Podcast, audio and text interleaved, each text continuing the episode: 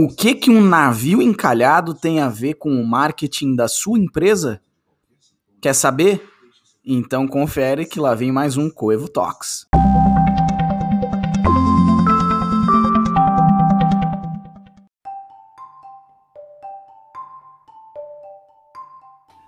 Hello! Para quem tá ouvindo, eu sou o André Farias, eu tô aqui com o Bruno Schroeder e com o Gui Mendes, meus sócios aqui na Coevo, e tá começando mais um Coevo Talks. Ou seja, você está prestes a ouvir três caras falando sobre o que tem de mais atual e legal no mundo do marketing. E talvez, por que não, outros mundos também. A gente está gravando esse podcast ao vivo, online, pela plataforma Anchor, em um take único. Então, cada um em sua cidade. E isso, né, faz com que alguns errinhos possam acontecer, mas eu acho que isso acaba deixando tudo mais divertido. Então, vamos lá começando mais um Coevo Talks. E o assunto de hoje, talvez não poderia ser outro, é um tal de um bicho aí de 450 metros de comprimento e 219 toneladas de peso. Eu imagino que vocês já sabem de quem eu tô falando, mas não custa lembrar.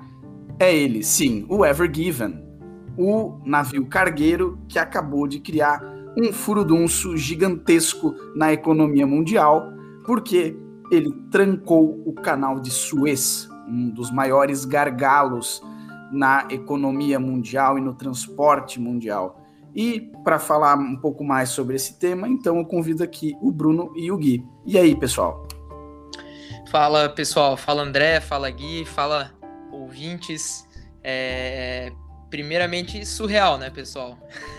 Uma notícia dessa é, em plena pandemia, né? Se já não bastasse todos os nossos problemas aí de ordem sanitária, econômica e mental, mental, a gente ainda tem esse, esse problema aí logístico e de suprimentos aí que abalou o mundo essa semana. É, enfim, é mais um assunto aí que vem pra gente, pra gente ter que digerir nessas semanas complicadas. É, e, e é, um, é, um, é um fato, é uma notícia que realmente chamou muita atenção, é, não só pelo tamanho do navio, um dos maiores navios do mundo, aí como o André falou, mas também pelas grandes cifras envolvidas, né? E até a gente estava olhando algumas estatísticas aqui que são valores astronômicos, é, são estimados aí que ah, os valores de perda diário é, dependendo ali, poderiam variar entre 6 a 10 bilhões de reais por dia que seriam os prejuízos ali da, da parte né, de todos os produtos, tudo aquilo que, uhum. e, que acabava envolvendo lá aquele, aquele fluxo de comércio. Então são uhum. valores super altos e aí a gente até acabou é, escutando ali que por, por razão desse congestionamento aí que chegou a 450 navios, é, poderia ter impactos inclusive aí na inflação, aumento de custo de produto. Então a gente já estava até começando a, a imaginar uma bola de neve aí se anunciando, mas é, ainda bem né, que a situação foi resolvida aí, é, conseguiram desencalhar o, o, navio e pelo menos desses problemas aí a gente, a gente se livrou, né? Mas foi algo aí que essa semana é, chamou muita, muita atenção e para mim é surreal, assim. Sim. mas bem, mas bom que é, foi resolvido, né? É. Impactos não foram tão grandes assim. Oi, pessoal. Gui Mendes aqui.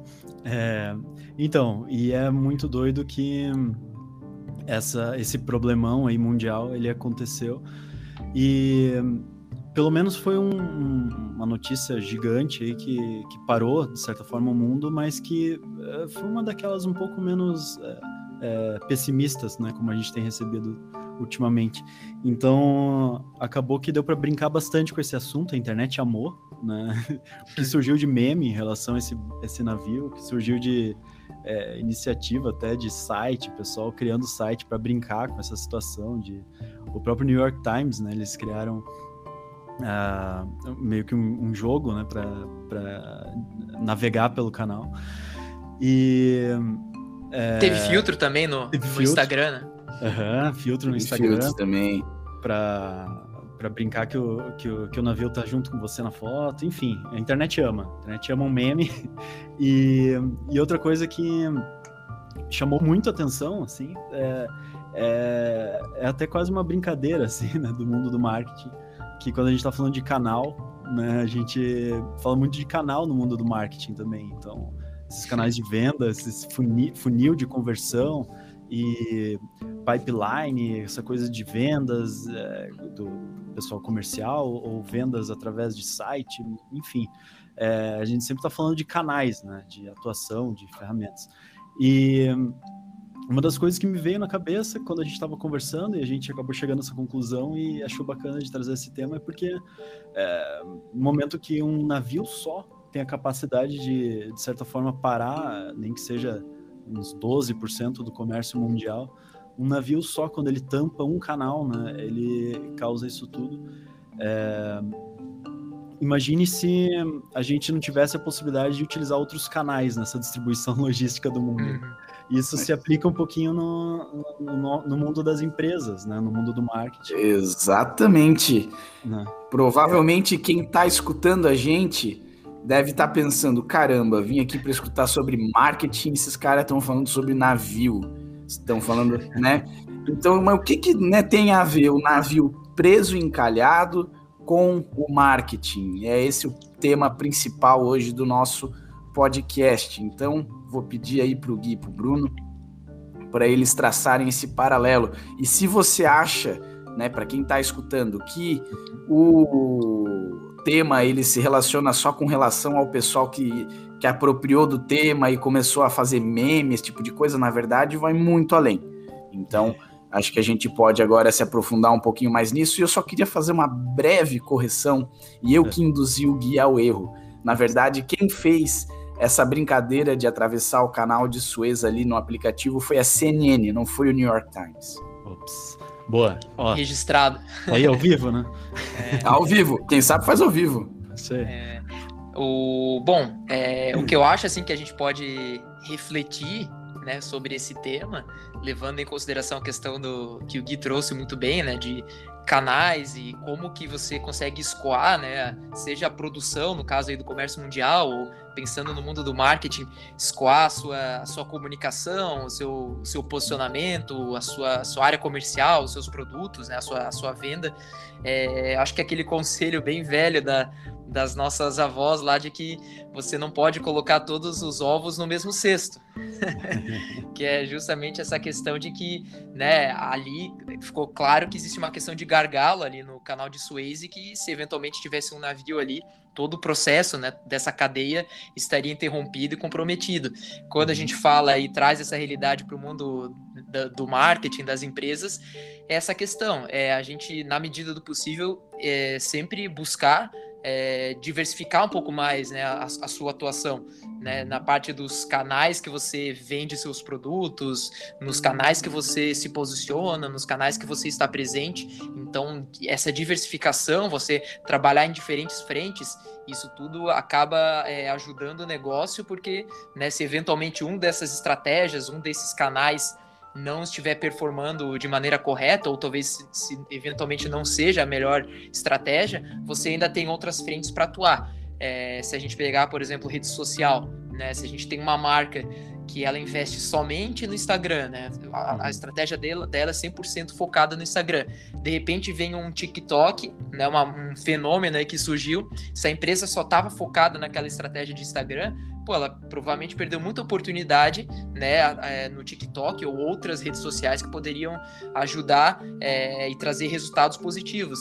Então, Sim. a dica que fica, na medida do possível, a empresa sempre tentar é, se posicionar em diferentes canais para evitar essa dependência muito grande de um canal só, fazendo uhum. essa analogia aí com, com o canal de Suez, né? Então, exatamente. A gente tem, tem muitos canais para trabalhar e tudo, mas é importante que cada um deles a gente precisa trabalhar a própria lógica de comunicação, de tom, de linguagem, né? Então, a forma como você se coloca no TikTok, que nem você trouxe agora, é completamente diferente de como você vai se colocar no LinkedIn, né? É, tinha até aquele meme, né, do, do pessoal um tempo atrás, que era engraçado, do, que é o cara como é que ele é no, no, Facebook, depois como é que ele é no Instagram, né, que daí no Facebook o cara é todo bonitinho, assim, daí no Instagram ele já tá mais escoladinho, no LinkedIn ele tá bem certinho, e daí no Tinder ele tá lá, jogadão. No Tinder tá galão, né? galão. então, cada um, e é perfeito, né, Bruno? Você tava falando disso agora há pouco, né, de uhum a, colocação desse meme é perfeito. Realmente, você tem que se colocar de formas diferentes. Não, não, vale só você criar uma arte e desdobrar ela é, totalmente, assim, né, para vários canais diferentes. Você tem Sim. que adaptar o tom.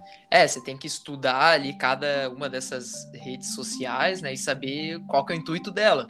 Né? Se a gente tem o LinkedIn, por exemplo, que é um pouco mais, que ele é mais formal, é mais profissional, corporativo, a sua maneira de conduzir postagem, seu posicionamento vai ser bem diferente de um Instagram, que é mais apelo visual, é mais essa questão de relacionamento, uma linguagem mais próxima. Uhum. Então você precisa estudar esses, esses canais e saber como se posicionar em cada um. Então é. isso é fundamental e, e por isso esse, esse, essa analogia aí com aquele meme, porque por mais engraçado que a gente às vezes ria e, e achava é, é, né, tirava um sarro, mas na verdade aquilo era faz todo sentido, né? Exatamente aquilo, né? As, as empresas precisam é, aplicar aquilo na, na prática. Mas ao mesmo uhum. tempo também é, é, importante de, de não querer abraçar todos eles, né? É, então ah, não é sim. é só porque tem meme de, de, de, quatro canais que a tua empresa precisa estar em todos eles, né? Às vezes a gente tem alguns clientes que, que não faz nem sentido trabalhar eles no Instagram, por exemplo, porque é uma marca extremamente B2B. É, então faz muito mais sentido para a estratégia comercial é, trabalhar mais especificamente dentro do LinkedIn, uma, uma atuação bem focada. Então, para uhum. cada um tem totalmente essa necessidade de entender como que você vai se posicionar sim. e não necessariamente estar em todos os canais, não, e sim uhum. certos. Acho que isso mostra é, que tão importante quanto você saber quem é o seu público é saber aonde está o seu público, né? O, o que certeza. redes ele usa, é, como ele se comporta, esse tipo de coisa, né? E, inclusive hoje já existem ferramentas, né, para você fazer o social listening, inclusive, né, para entender é, como que está sendo esse comportamento. Então, eu acho que é, tem tudo a ver aí com, com o que a gente está falando sobre, né? Por favor, não deposite todas as suas esperanças e os seus investimentos em um gargalo só. Exatamente. E complementando isso, é, acho que um, um, conselho, né, um site bacana para compartilhar é que as marcas precisam ter aí um, vamos voltar para um lado mais psicológico, mas é ter um, um autoconhecimento, né? Uma coisa que a gente fala muito do lado pessoal, mas as empresas também precisam ter um autoconhecimento no sentido de saber qual que é o seu propósito, seus valores. Sabendo disso, fica muito mais fácil você saber para onde trafegar. Né? Então, ah, uhum. para qual canal que eu vou, né? É, como que eu vou me posicionar. Então, às vezes a gente ter esse olhar interno que falta muito na nossa realidade, né? Às vezes a gente no marketing, nos negócios, olha muito aí para os concorrentes, para o mercado, para as tendências, mas esquece de olhar para o nosso interno e saber, não, com, a, com esse meu propósito de empresa, né, com esses meus valores, qual que é a melhor estratégia, qual que é o melhor caminho para eu seguir. Então, uhum. é importante a gente conciliar esses dois olhares. O olhar externo, entender o, o contexto que a gente está inserido, mas muito essa parte de autoconhecimento e consciência do que a gente representa. Acho que isso é algo bacana para compartilhar também. É, e ao mesmo tempo é algo que é extremamente importante e que é, traz uma reflexão grande, mas é, eu acho que para a gente entender no dia a dia, assim, só para a gente já caminhar para o encerramento aqui, é, como é que você encontra, como é que você escolhe, basicamente, quais canais você tem que estar, tá, né, para o teu cliente, para impactar eles, para interagir, enfim. É, aqui na Coevo a gente trabalha com a ideia dos canais de tração né? e, e, e, e, flerta, né? Isso flerta muito com a teoria do growth hacking, que é essa coisa de fazer o crescimento de um site, de uma empresa, enfim, de um projeto, o que for, acontecer de forma exponencial, mais rápida, acelerada, né? através da escolha dos canais certos que você precisa investir para que isso aconteça. Então, basicamente, a teoria traz 19 canais de tração, que daí são aquelas coisas de marketing que a gente está acostumado já a encontrar por aí, então, é, sei lá, relações públicas, trabalho de mídia offline, mídia online, conteúdo, redes sociais, e-mail marketing, assim por diante. É, e que são dessas 19 estratégias, você analisa elas, é, prioriza quais são as três principais que faz mais sentido para o teu negócio e para o teu público, né? Depois de toda esse, essa reflexão, né, que o Bruno e o André estavam comentando agora. É, depois disso tudo, você começa a fazer testes. Então, você escolheu esses três e testa, testa deles o que está funcionando melhor, começa a mexer os ponteiros e através disso você começa a entender que ah, teu público responde melhor pelo Instagram é, em determinado dia da semana, em determinado horário, é, ou teu público responde melhor pelo LinkedIn quando você posta um artigo e não quando você posta um post ou faz um anúncio. Então, com base nisso, você começa a entender e fazer aquela coisa de, de tentativa e erro, né? Esse, essa é, construção do conhecimento do que está funcionando uhum. melhor. E basicamente é um, uma prática totalmente viva, né? que nunca para. Você sempre está nesse, nesse, nesse vício assim, de conseguir uhum. é, melhorar e fazer crescer e otimizar constantemente. Né? É, a partir do momento que você uh, incorpora isso no DNA, acaba ficando um vício porque sempre tem algo que você enxerga que pode dar uma otimizada, né? pode uhum. melhorar um pouquinho mais, mesmo que seja um ponto percentual, é algo a mais, é, um, é uma gota de água a mais no oceano. Uhum. É, e hoje com as facilidades que a gente tem, as ferramentas e processos, você se permitir arriscar em novos canais, novas formas e eventualmente errar e corrigir, não tem problema nenhum. Uhum. Então a gente não tem mais, digamos assim, desculpa, né, para não não pensar em novas formas aí de evitar os nossos gargalos, né? Evitar de apostar todas as fichas num canal ou numa estratégia única. Uhum. Né? Não precisa evitar o canal do Suez. Exato. Essa é a recado do dia. Pode passar por lá. É. Mas não só. É isso aí. Então é isso, pessoal. Acho que deu para a gente conversar bastante aí sobre esse tema, a gente fazer esse paralelo, aproveitar nesse né, momento em que o comércio mundial passou por uma certa disrupção e por que não a gente não utilizar isso para também né, criar uma disrupção aí na forma de se fazer o marketing. Então, queria agradecer a presença dos meus dois sócios aqui, o Guilherme, o Bruno, e também agradecer a presença de você, o ouvinte. Então, é isso, pessoal fica para uma próxima. Até. Valeu, pessoal. Um abração. Tchau, tchau. Tchau.